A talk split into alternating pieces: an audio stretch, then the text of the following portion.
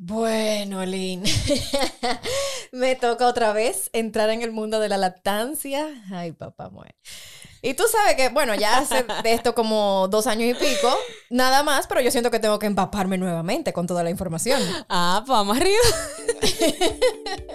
Desde lo más técnico hasta lo más simple, te aterrizamos todos los puntos de vista de una maternidad real. Yo soy Ceni Leiva, actriz, locutora, apasionada del minimalismo y madre de la pequeña Amira. Y yo soy Lynn Glass, madre de dos hermosas criaturas y eterna estudiante de la crianza con respeto. Bienvenidas a Madres Reales Podcast. Bueno, pues creo que ya se sabe. Yo espero, yo espero, Ceni, que para esta época, para esta generación, ya, para, para allá, para el público, se sepa, señores, que la, leche materna es lo mejor para nuestros bebés. Es mágica. Es mágica, es lo máximo, señores. Está llena de tantas cosas maravillosas. Eh, se produce eh, a raíz de las necesidades del bebé. O sea que tu bebé se va a alimentar con lo que exactamente necesita. Pero bueno, yo creo que todavía existen muchos mitos al respecto. Y hoy eso es precisamente lo que vamos a hacer, Seni, desmentir, aclarar y por supuesto desahogarnos un poco. desahogarnos un poco porque el proceso, aunque hermoso, hermoso, hermoso, hermoso, pero muy retador. Sobre todo retador. Tú sabes que yo no sé si estoy mal, pero Tú sabes, dicen lo del velo de la, de la Virgen, que no sé qué, que te hace olvidar. El manto que te pasa. El manto, exacto. A mí me pasó con Amira que yo primero no tenía la, la mínima idea de lo que era lactar. Yo decía, es un proceso natural, todos los animales lo hacen, sale normal. Entonces, porque, pues, como que bueno, pues ya. ¿Cuál es la dificultad? Me la pego y punto, y funciona. Y no esperaba todo lo que iba a suceder. La, la incertidumbre de si se está alimentando bien o no, porque yo no veo la cantidad que está tomando, no es lo mismo que verlo en un biberón y las onzas que debe tomar. Entonces, como yo le digo, hasta la pediatra, si ella está, o sea, no sé, y el dolor, y, ay, Dios mío, cuántas cosas, cosas que poco a poco, obviamente, uno va sanando y va olvidando. Entonces, eh, en esta ocasión, con todo y todo, yo no me estoy martirizando eh, con la idea de viene una lactancia difícil porque también sé que cada caso es diferente. Está mal que yo me es lo único yo creo que he idealizado con la maternidad que me espera, o sea, yo sueño con tener una lactancia bonita. ¿Será posible eso? Mira, y, y, em, perdóname, pero para que ustedes sepan, Lynn es consultora de lactancia certificada y por ello todos los datos ofrecidos hoy están respaldados por la ciencia y por la Organización Mundial de la Salud. Ahora sí, respóndeme. Así es. Mira, tú hablabas acerca de tener una lactancia bonita linda, disfrutada, claro, es posible, es posible, pero de verdad, de verdad, de verdad, es una de las de las tantas cosas que yo sí le digo a las madres, no se hagan expectativas. No se hagan expectativas porque eh, no, es, no es que no se pueda, no es que va a pasar algo, pero, pero sí pudiera darse alguna situación X que la dificulte un poco. Entonces tengamos que tal vez intervenir, que tengamos que eh, dar un poquito más de apoyo, que necesiten más, un poquito más de información. Y claro que sí, yo siento que gracias a Dios, aquí en República Dominicana, sobre todo en el país donde nosotras vivimos, hay muchas madres que se han tomado la tarea de educarse, de informarse, de certificarse en diferentes eh, cosas precisamente para apoyar a otras madres en el proceso, porque tal vez tú te lees todos los libros como me pasó a mí. Yo me leí todos los libros y yo iba eh, a entrar en la lactancia con Eva Luna de la forma más bella, hermosa. Yo quería que ella se prendiera del pecho, sí, súper bella. Pero Eva Luna fue una niña dormilona y eso existe. Ella fue una niña dormilona, nació con 36 semanas, claro, en el APGAR, que es la prueba que hacen antes de salir de la clínica. Eh, ella salió bien, me la entregaron, o sea, no fue una, bebé prematura con, con dificultades que tenía que ser atendidas. Eh, o dejada de que en cuidados intensivos. No, a mí me la entregaron y yo me fui con mi niña normal para mi casa. Pero sí sucedió que ella era muy dormilona. Yo Imagínate que mamá no quiere que eso duerma. ella feliz de la vida. para comer. no, no, no. Entonces, cuando ya, o sea, yo sabía que tenía que despertarla, me costaba mucho. Y ese despertarla a veces duraba una hora, hora y media, y ya me estaban pasando cuatro o cinco horas sin lactarla, mm. porque yo dejaba dormir tres horas. Y cuando decía, ay, no, no, ya tres horas, tengo, tengo que despertarla para comer, se me hacía muy difícil. Entonces ella cuando se pegaba el seno volví y se dormía. Entonces decía, bueno, pues es lo que ella quiere dormir y sin querer cometí algunos errores que de haber tenido la información que manejo ahora, pues ya yo sé que hubiese actuado diferente. Entonces, eh, ¿qué te digo? Claro que puede ser disfrutada, claro que puede que, que tal vez ahora entres a, a, este proceso de lactancia con más información, pero pudieran pasar cosas, o sea, nada, o sea, vamos, vamos como tú has dicho durante todo tu embarazo. Voy y sin mucha expectativa y voy a lo que venga, pero estaré ahí. Estaré ahí. gracias, gracias. Pero sí, lo cierto es que aunque sí tiene sus dificultades, también la lactancia está rodeada de un montón de mitos que hace que las personas incluso se asusten al respecto o que lo cojan más chilling de la cuenta. O sea, hay, hay cosas que no podemos obviar y que ya la ciencia ha comprobado cuáles son verdad, cuáles no, cuáles llevan verdades a medias y es bueno que lo conozcamos para cuando entremos cuando entres en este mundo maravilloso de la lactancia, por lo menos estés clara de cada paso que des, ¿ok? Entonces, em, vamos con el principal mito. Lo emocional no tiene nada que ver con la lactancia. Falso. Claro que lo emocional tiene que ver con Gracias. la lactancia. Claro que sí. Claro que sí. Nunca va a ser lo mismo una madre que tal vez pasó por un proceso de un parto natural, respetado, con todas las de la ley, donde tuvo piel con piel, donde el bebé se prendió del pecho inmediatamente, a una mamá que de repente tuvo una, un, un parto, una cesárea que fue, y no estoy hablando en contra de las cesáreas para que no me vayan a malinterpretar, una cesárea de alto riesgo, donde sucedieron cosas en el camino. Pariste en el carro. También. Una depresión postparto. Exacto. Eh, tal vez es esta parte emocional, claro que puede afectar mucho porque Muchas madres buscan la lactancia para esa conexión y lo, lo, cierto es, lo maravilloso es que la lactancia ayuda a regular las hormonas, claro que sí, o sea, eh, incluso eh, nosotras, la lactancia inicia, de hecho, inicia la lactancia cuando la placenta ya sale de nuestro cuerpo, porque se nivelan la prolactina que estaba eh, suprimida durante el embarazo, ahora está más abundante en nuestro cuerpo y eso hace que comencemos a segregar la leche, todo eso ayuda, pero también el estado emocional de una madre debería verse eh, acompañado, debería verse, eh, debe verse observado. Y hay muchas veces que cuando yo voy a donde una madre a ayudarla con su proceso de lactancia, muchas personas piensan que nosotras las consultoras vamos directamente, déjame ver el agarre, déjame ver la transferencia de leche, déjame ver. No, no, no, yo le pregunto, ¿cómo estás tú? Exacto. ¿Cómo está tu posparto? Cuéntame qué pasó, cuál, cuál es tu historia de, del nacimiento de tu bebé porque como se sienta esa madre, también puede verse afectado ese proceso hormonal que necesita nuestro cuerpo para producir leche. Entonces, claro, una madre estresada eh, puede incluso eh, sentir estrés cuando está lactando. Entonces, Atención, opinólogos también influyen mucho y, sobre todo los familiares cercanos que están ahí ayudando con todas las mejores de las intenciones, pero los comentarios de claro. ese niño no está alimentándose bien, ay, no, no, no, yo lo veo muy flaco. Y, eh, con todo el amor del mundo, por favor, vamos a orientarnos también los que vamos a estar al lado de la... Imagínate un bebé, que de por sí los bebés lloran, no es porque tienen hambre que lloran incesantemente, los bebés lloran, están, eh, acaban de salir a un mundo nuevo, eh, un mundo frío, un mundo con mucha luz, un mundo con muchos estímulos, cuando estaban ahí dentro, tranquilito, en su aura, en su comodidad, calientito. Con salen, ruido blanco. salen un mundo nuevo, donde está boca arriba, cuando él estaba casi boca abajo, o sea, su sentido de gravedad cambia. Entonces, eh, óyeme, eh, un niño que está así, está en esa condición de lloro, necesita calma de su mamá. Y si su mamá no siente calma, no lo va a poder calmar a él. Y, no, y hay mucha gente que dice, bueno, pero la lactancia lo calma. Claro, pero no es lo mismo tú acercar a tu pecho a un bebé que está desgalillado llorando y que tú estás también sumida en, tus propios, en tu propia tristeza, en tus propias hormonas revueltas. Esa lactancia no se va a ver de manera efectiva, o sea, de manera 100% efectiva. Entonces, claro que sí, lo emocional tiene que también verse observado para una correcta y hermosa y disfrutada lactancia. Perfecto, gracias porque yo también pasé por esa situación en la que yo veía que mi producción había bajado y, yo sabía que yo estaba estresada en esos días y yo preguntaba y me decía, no, eso no tiene que ver, eso me hacía sentir más culpable todavía porque decía, wow, o sea, es que no hay forma, no hay forma.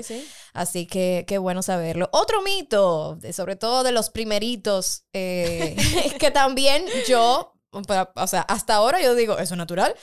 El bebé se agarra del seno de manera orgánica y natural. Fuera lo más maravilloso del mundo, pero no todo, ah, no, no le pasa a todos los bebés. Claro que sí, mientras más, y volvemos al momento del inicio de la vida de ese bebé, mientras más respetado, más eh, ligero haya sido el nacimiento de ese bebé, claro, las condiciones van a ser diferentes. Yo la viví, yo tengo las dos experiencias. Yo tengo una cesárea donde yo no vi a mi hija en cuatro horas al parto natural, donde inmediatamente ese bebé salió, inmediatamente pecho, inmediatamente se pegó. Y claro, un piel con piel, un apego precoz, todo eso va a contribuir a que el bebé se pegue y se agarre, pero eh, obviamente hay, hay niños que vienen con un frenillo que tiene que ser, eh, que tiene que ser observado por un profesional. Incluso nosotras a veces las consultoras se nos dificulta un poco eh, poderlo ver. Se debería ir donde un profesional que pueda ver esta parte y o puede venir un labio leporino que no es contraindicación para la lactancia, pero pueden darse factores. Un pezón plano no es indicativo de que la madre no pueda lactar, un, un pezón, eh, em, ay Dios, más, más hacia afuera o más eh, eh, invertido, no, nada de eso es indicativo de que no se pueda lactar, pero tal vez la madre no encuentre la, manera correcta y necesite un poco de ayuda. Entonces, en ese caso, claro que sí, estaremos ahí para acompañarla, pero si eso no pasa inmediatamente, o sea, si, si tú no encuentras el agarre ideal de tu bebé desde que tu bebé nace, busca ayuda, busca acompañamiento porque se puede corregir. El agarre siempre se puede corregir. Y de hecho, es lo principal que tenemos que corregir de manera física para que haya una correcta transferencia de leche. Sin eso, eh, pueden venir los pezones agrietados, puede venir una, una eh, ingurgitación mamaria, o sea, ese tipo de cosas se pueden desencadenar por no tener un correcto agarre. Wow, ok. Entonces, señores, asesórense bien. Seguramente que pueden encontrar información igualmente. Eh, claro, claro. Que sea real y, verificada en, internet, en, en el doctor Google. Sí, sí, si tú pones eh, agarre correcto del, del, bebé, tú vas a encontrar los labios eh, eh, vertidos, o sea, hacia afuera como boca de pato, asegurarte de que no solamente él le agarre el pezón, que muchas personas piensan que es, el, es del pezón, es de la areola, o sea, tiene que tener parte de la areola, tiene que tener incluso la posición del bebé, tiene que estar de una forma que propicie un agarre más correcto. Entonces, claro, lo vas a encontrar en Google, por supuesto que sí. Eh, pero si todavía lo buscas en Google y ves que hay algo que está dificultando, que te está causando mucho dolor, porque los primeros días, claro que sí, duele, o sea, duele un poquito. Eh, óyeme, tú, tienes una persona pegada de un lugar de tu cuerpo que no estaba pegada antes. Y, un área sensible del cuerpo. Que, hasta en el brazo, que tú te todos los días ahí pasándote el dedito en un área del brazo. Se vaya, en chupón. sí, te va a salir un callo, algo va a salir, o sea que... Claro, o sea que claro que los primeros días va a ser como de adaptación, pero si duele, si tú sientes que la mama te está doliendo completa, entonces, eh, claro que sí, hay que verificar. Y usualmente, usualmente, en la mayoría de los casos, eh, es el agarre. Ok. Otro mito. Este, este, este, va muy ligado también a, pasiones, como la comida. Y es que la lactancia da mucha hambre, da mucha sed, sobre todo. Recuerdo que me da una sed, o sea, increíble, pero mucha hambre también. Entonces, dicen que por eso mismo la madre que amamanta debe comer el doble para producir más leche. Mira, ahí hay algo de realidad y algo de mito. Una cosa es, eh, tú sabes que en el embarazo te dicen que tienes que comer por dos. Realmente no. Lo, que, lo que vas a consumir en el embarazo son unas 300, 500 calorías extras para suplir esas necesidades de que tú estás creando un ser vivo nuevo. Y ojo, pero no es el doble. Y si ya tú consumías más de lo que deberías en la dieta normal, pues no te lleves de esas 300 o 500 calorías extra que equivalen a una manzana nada más. No te creas que eso es gran cosa. Exactamente. No es que te vas a comer el, que te vas a servir el plato de comida y te vas a volver a servir el plato de comida. No es que tal vez a ese tú le pongas un chima de proteína, un chima, o sea, balanceado ¿verdad? Son, de, son incluso 200, 400 y no es tantísimo en el embarazo. En la lactancia sí es verdad que necesitamos consumir incluso un poco más que en el embarazo wow. para no garantizar una mejor leche o una mejor producción de leche, porque la, la producción de leche no va ligada con lo que tú comes, sino para que tu mamá estés nutrida, porque la, la, producción de leche sí es verdad que demanda mucho del cuerpo de una mamá. Incluso tú vas a sentir eh, las caderas hasta un poquito más ancha, porque la grasa de donde sale, de donde se produce la leche, viene de, muchas veces de esa grasa de la cadera, de los brazos. Entonces sí, uno está, eh, uno necesita estar nutrida para uno, uno misma, no sentir esa hambre tan voraz. Pero, ojo, una madre desnutrida también puede producir leche. No es que no. O sea, tú vas a consumir leche para ti. Di que leche, perdón. Tú vas a consumir comida para ti, para tú estar nutrida, para tú no sentir esa hambre voraz ni esa sed. Eh, sí, pero no porque eso vaya a contribuir a que tú produzcas más leche. Entonces, cierto que debes de consumir un poco más incluso que en el embarazo. Falso de que porque tú comas más vas a producir más leche. No. Definitivamente no, no, creo que el periodo de lactancia sea el más propicio para realizar una dieta. no, no, no. no, no. No, no, no, no. Esperen lo de bajar de peso, espérenlo más adelante. Y de hecho, hasta la misma lactancia propicia a que uno vaya bajando de peso. Esa hambre que te da es porque la misma la, producción de lactancia hace que tú quemes más calorías. Por eso que tú sientes tanta hambre, porque de verdad que tú estás eh, consumiendo muchas calorías. Entonces, sí, muchas madres eh, han, han dicho verbalmente que han perdido de 30, 40, 60 libras con la lactancia, pero es porque siguen consumiendo saludable. Pero ¿qué pasa? Que otras madres como yo, en el primer postparto, donde solamente subí 20 libras en el embarazo y yo, mierda, pero la estoy comiendo, tú vas a voy a poner fit con la lactancia. Gracias, me comí toda la despensa, me llevé de todos esos mitos de que eh, agua de chocolate, que si yo quedé avena, me lo comí todo, o sea, no me comí el bebé de milagro. Eh, y ahí fue que a mí me dio duro. Ahí fue que yo engordé muchísimo. Vamos a, ya de una vez a enlazar eh, todos esos mitos que dijiste, el, tipo de alimento. O sea, que si tomar mucha leche eh, te ayuda a producir más leche. Que si consumir avena, que si la cerveza con la cebada. No, por favor, no consuman alcohol. Hay unos té también que te venden que son para, para producir más leche. Claro, solamente hay un té que sube la, que sube la, producción. Y me encanta porque precisamente Debe saber malísimo, seguro. Porque entonces lo que sí funciona. No, no, mira, hay un té, y a esto quiero citar a la pediatra neonatóloga Mayra Rinaldo, porque, eh, porque ella lo dice, que solamente hay un té que realmente sube la producción y es el té, el té de te lo pegas. Te lo pega ahora, te lo pega ahorita, te lo pega mañana, te lo pega el otro día. Señores, lo único que aumenta la producción de leche es la oferta y demanda. Mientras más vacío se encuentra este seno, mientras más tú le demandas a ese seno y a tu cerebro que produzca leche, más va a producir. Pero no hay fórmula mágica para subir la producción. Todo eso que venden son eh, eh, comida y alimentos galactogogos, que son, bueno, que pueden ayudarte ahí, pero, pero son más efecto placebo, señores. No hay eh, galletas, té y comidas ni alimentos mágicos que te suban la producción o que te la dupliquen. No, esto no. Es la demanda de leche. Mientras más tú te pega a tu bebé, el té de te lo pega, te lo pega ahora, mañana, ahorita, eso es lo que va a, a subirte la producción. ¿Sabes qué? También dicen, eh, hay un mito por ahí que dicen que el, hay que cuidar la alimentación de la madre porque según los alimentos que consuma le puede producir más gases al bebé. Entonces te dicen, no puede estar tomando gaseosa, el brócoli te da mucho gas, el bebé entonces va a tener también demasiado cólico. Y así hay una serie de alimentos que te dicen, no, porque le va a venir mal al bebé. La leche no se produce de lo que tenga tu estómago. Ok importante, la leche se crea de la sangre de la mamá.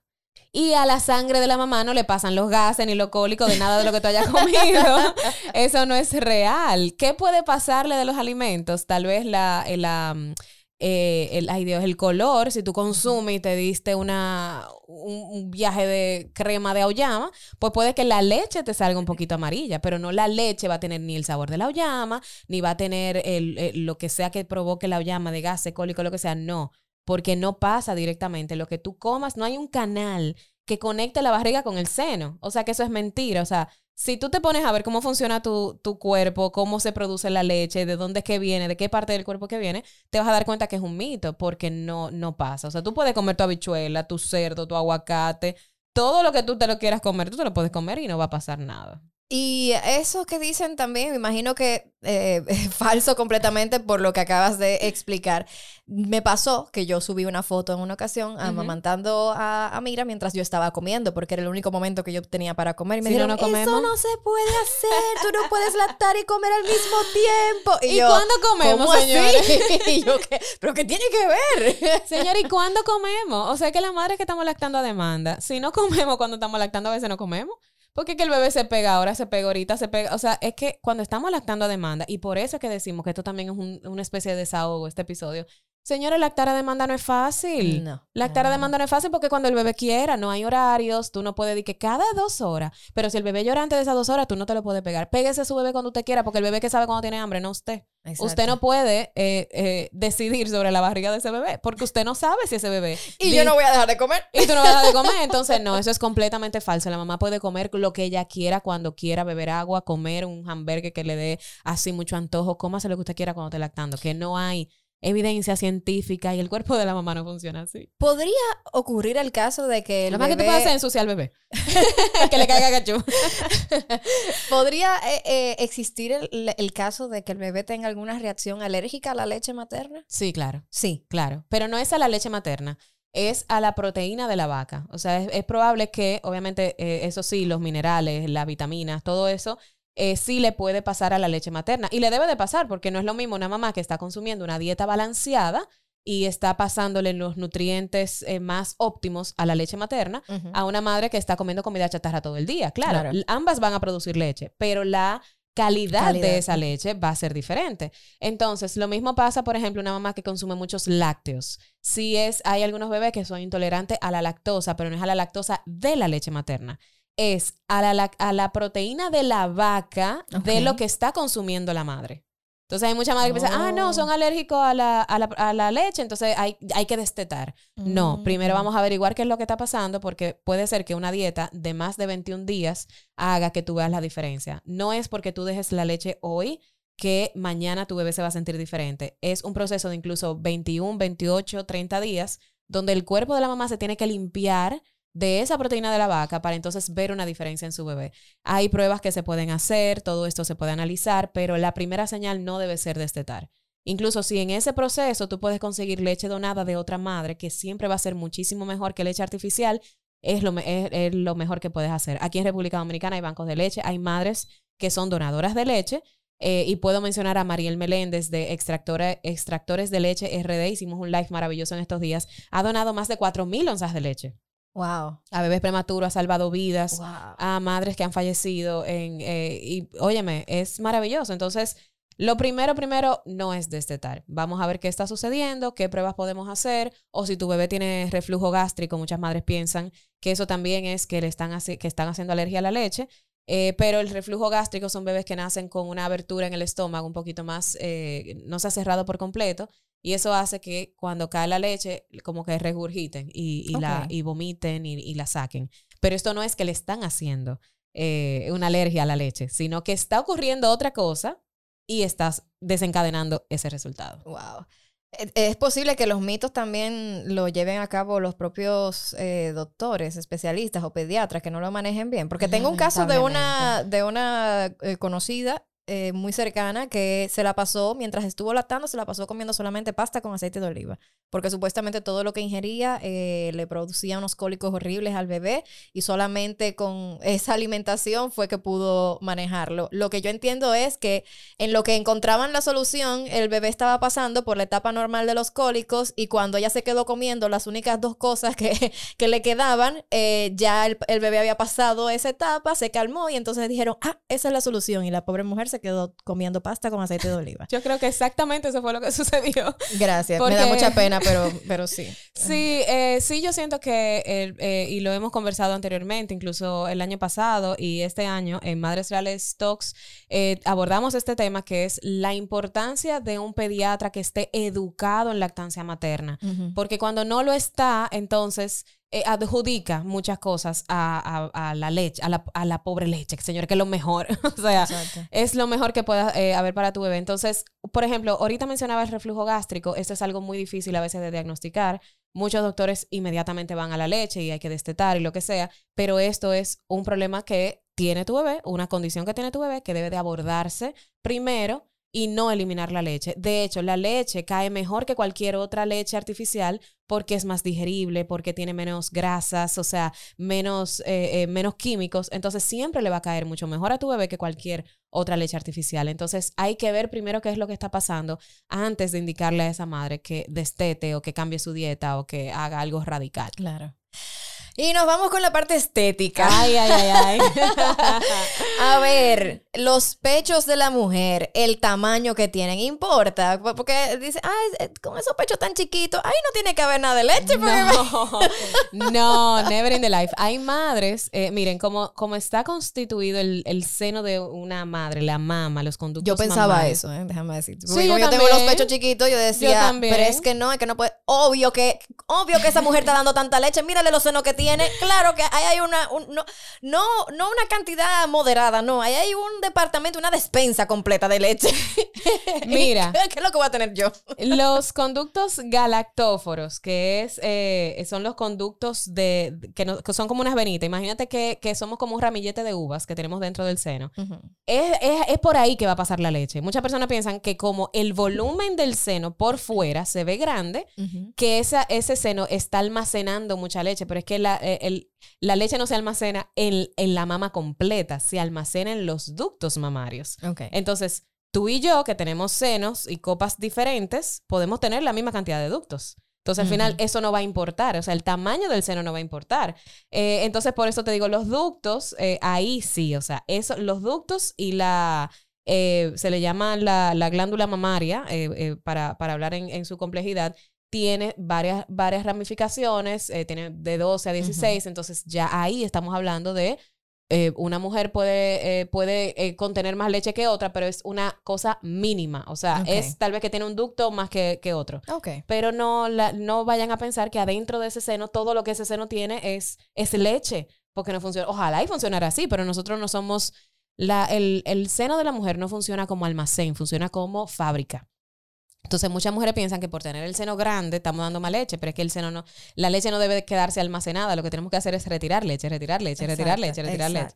¿Qué sí puede pasar? Que el seno suba una copa mientras tú estés eh, lactando porque los ductos mamarios están llenando un poco más, entonces están como eh, expandiéndose, ¿verdad? Sí. Pero no es que tú te vas a quedar así, después que lacte, después que lacte vas a volver tal vez a tu misma. Tu estado original. previo. posición anterior. Posición anterior, pero eso solamente va a pasar durante la lactancia. Tú vas a ver como un, un aumento significativo. ¿Posición anterior de verdad o es verdad este mito de que la lactancia prolongada hace que los pechos se caigan? Los senos iban a caer de todas formas. o sea, los senos se van a caer. Señor, es cuestión de gravedad, es cuestión de edad. O sea, no te vayas a pensar tú que porque tú tengas 45 años y nunca hayas lactado, tus senos van a estar como que eran de 20. O sea, la gravedad Hace, su trabajo, claro. que sí. ¿Qué es lo que pasa? Que, eh, y eso sí yo sé, porque mucha gente dice, no, no importa. Tú Sí, los senos van a cambiar. Van a cambiar, no te voy a decir que no, pero no es que los senos ahora se te van a deformar, que se te van a poner ahora en el piso. O sea, no. Eso que ustedes piensan que va a pasar y que ustedes piensan que van a hacer dos eh, ramilletes de. No, no, no, no, eso no va a pasar van a cambiar. Dos medias vacías. Exacto, no, no, tampoco así. O sea, va a cambiar su forma, pero que sepan ustedes que eso le va a pasar a todas las mujeres. O sea, y que también cada seno reacciona diferente. Y entiendo que la propia hormona del embarazo hace que se aceleren estos cambios eh, del, del seno y no precisamente la lactancia en sí. Claro que sí, tú te vas a dar cuenta y tú que estás embarazada, tú vas a ver cambios en, en tus senos y, y, en tu cuerpo en general. O sea, no es lo mismo, jamás va a ser lo mismo que una mujer antes de dar a luz que después de dar a luz. O sea, cambia su abdomen, cambia la, la fisionomía de su cuerpo. Pero señores, sus senos primero, no, antes de los senos, su cuerpo fue capaz de dar vida. O sea, tu cuerpo hizo algo tan maravilloso por ti que ahora verlo en el espejo y verlo simplemente por su físico, yo siento que es hasta un irrespeto a nuestro peso, porque señores, dieron vida. Dieron vida, lo más maravilloso que vamos a tener en nuestra vida. O sea, y, pasaron por un proceso, reajustaron los órganos para nos. Concho, le vamos a respetar, lo vamos a aplaudir, lo vamos a hacer una ovación de pie. Y lo mismo con los senos. O sea, le dieron lo mejor a tus hijos por uno. Por, y no estamos poniendo aquí fecha, por dos meses, por seis, por un año, por 18 meses, lo que tú quieras.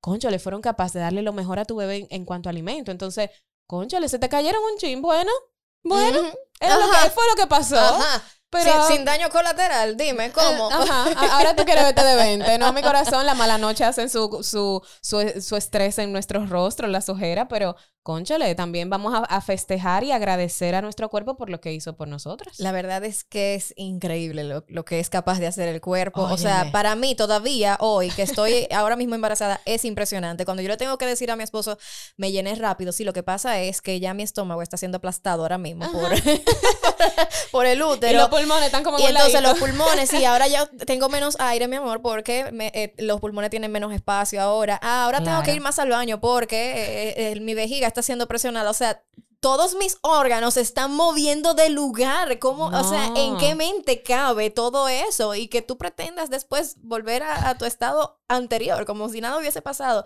No, mi hermana, cójalo suave. no, cójalo suave, cójalo suave. Dicen por ahí otro mito, que la cesárea es incompatible con la lactancia. y por supuesto, me imagino que el hecho de tomar medicamentos, ¿verdad? Que después de una cesárea, que si vienen las, eh, las pastillas para el dolor, que no sé qué, mientras estés tomando medicamentos, tampoco puede lactar. Mira, son tan pocos los medicamentos que son eh, incompatibles con la lactancia. De hecho, la madre que estén escuchando y estén lactando y en algún momento le, le hayan dicho que tiene que destetar por alguna indicación de alguna pastilla, de algún medicamento, entren a la página www.e-lactancia.org y esa página que fue creada por médicos, o sea, no di que porque hay una gente que creó una paginita ahí y comenzó a introducir medicamentos. No, es Wikipedia. No, es una página que está avalada por la Asociación de Pediatría de, de todos aquellos países, un grupo de médicos y de personas conocedoras y científicas de todo este tema de la lactancia. Ahí usted puede ingresar todo, hasta el tinte que usted se quiera poner en los cabellos si se quiere hacer un tatuaje, el Botox, lo que usted quiera, usted lo introduce ahí y le va a decir si es de bajo riesgo, si es de riesgo moderado o si es de alto riesgo. Ahí se lo va a decir.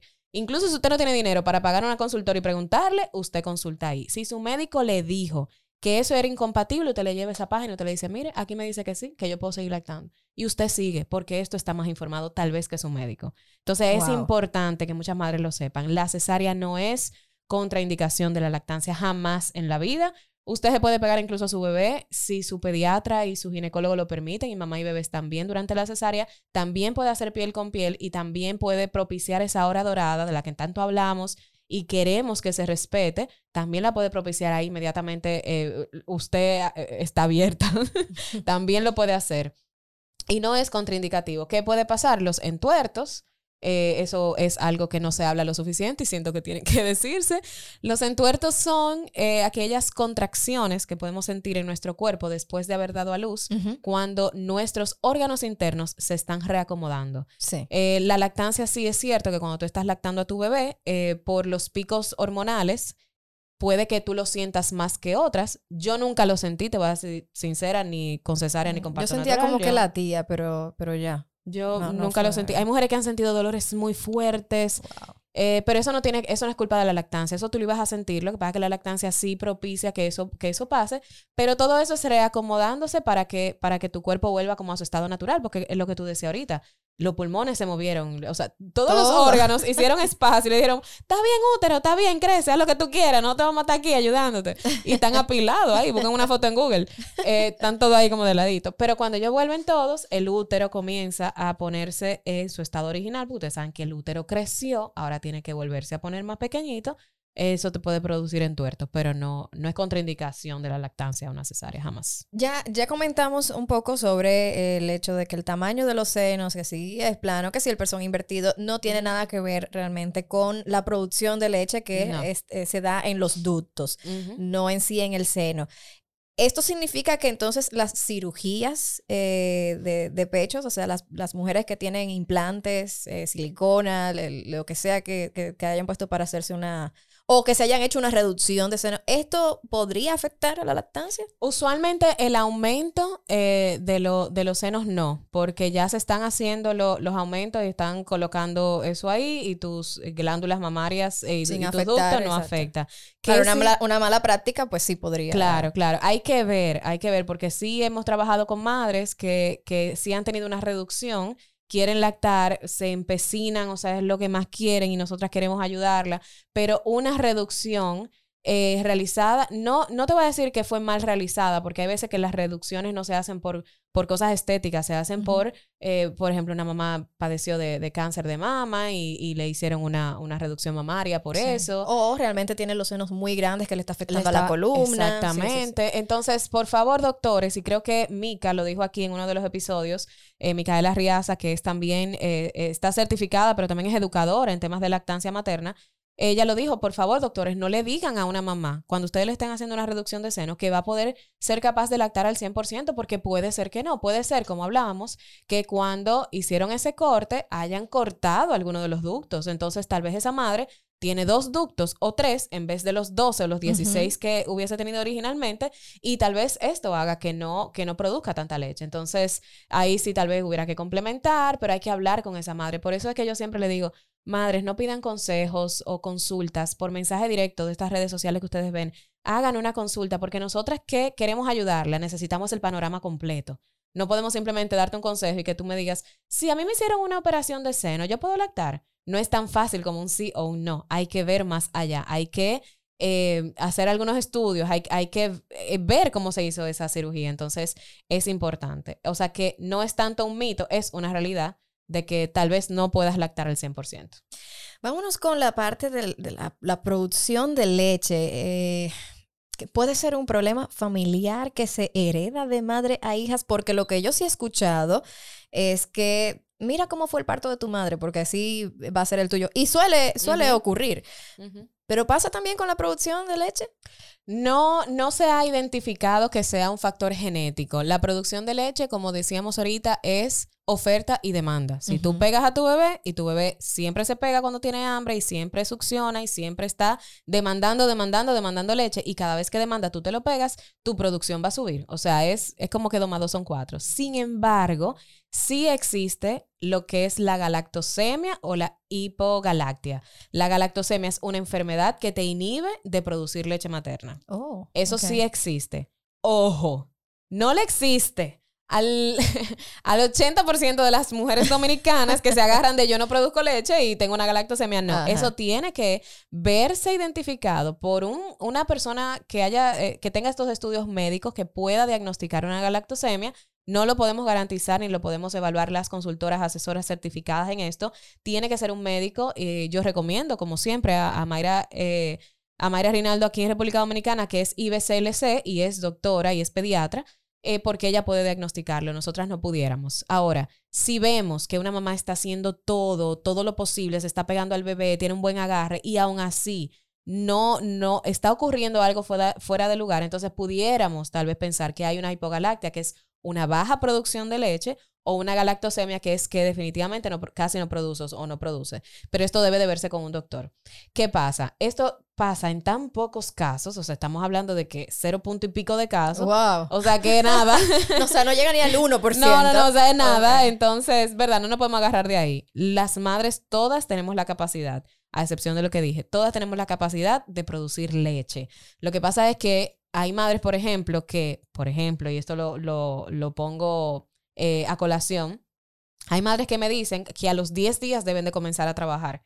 Entonces, a esa madre sí con ella podemos trabajar una extracción eh, a, los varios, a los varios días, cuando ya está establecida la, leche eh, madura. Porque está el calostro, que es la inicial, está la leche de transición y luego la madura.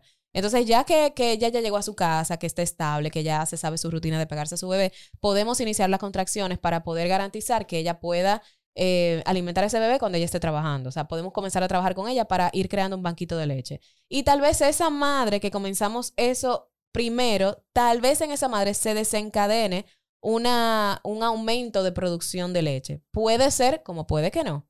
O sea, toda la madre producimos leche, pero sí es cierto que hay madres que puede que no, ni siquiera se sobreestimulen, pero produzcan de más. Y esas son las madres que ustedes ven esos freezer llenos y, y, que le dicen vaca lechera y que qué sé yo. Ese no es el estándar. El estándar es que tú produzcas leche para alimentar a tu bebé. Tú no tienes por qué tener freezer lleno. Tú no tienes por qué andar con leche donde tu mamá, donde, donde tu amiga, donde tener leche en tu aparte. No, eso no es tan necesario, a menos que tú vayas a utilizar esa leche para alimentar a tu bebé porque lo necesita o la vayas a donar. Pero lo normal, lo estándar es que tú tengas tu leche para alimentar a tu bebé, que tu bebé esté creciendo, esté subiendo de peso y que tengas tu banquito de leche moderado de, de, de tus onzas necesarias cuando tú vas a salir o cuando tú vayas a trabajar. Pero todas producimos leche, pero la producción puede ser que tú la veas en tu amiga diferente a la tuya y eso no significa que tú estés mal y que ella esté bien.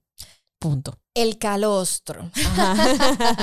Sabes que en los primeros días eh, es lo, que sale es el calostro. Entonces, ¿hasta cuántos días? Porque hay un mito de que cuando, eh, o sea, lo que dicen muchas, sobre todo abuelas, eso no va a alimentar. Eso no, eso no está alimentando al bebé. No te está saliendo la leche todavía. No, no, no, vamos a darle leche en lo que sale. Mira, el calostro es leche. El calostro es leche. Mentalícense y y tatúense eso. El calostro es leche. Lo que pasa es que como nosotros lo que conocemos de leche es leche blanca, es la leche blanca que vemos los anuncios y la cosa y el bigotico. Ajá, el bigotico blanco, aquí eso es lo que pensamos por leche. Pensamos que el calostro es como que lo que antepone la leche, entonces que no es tan importante.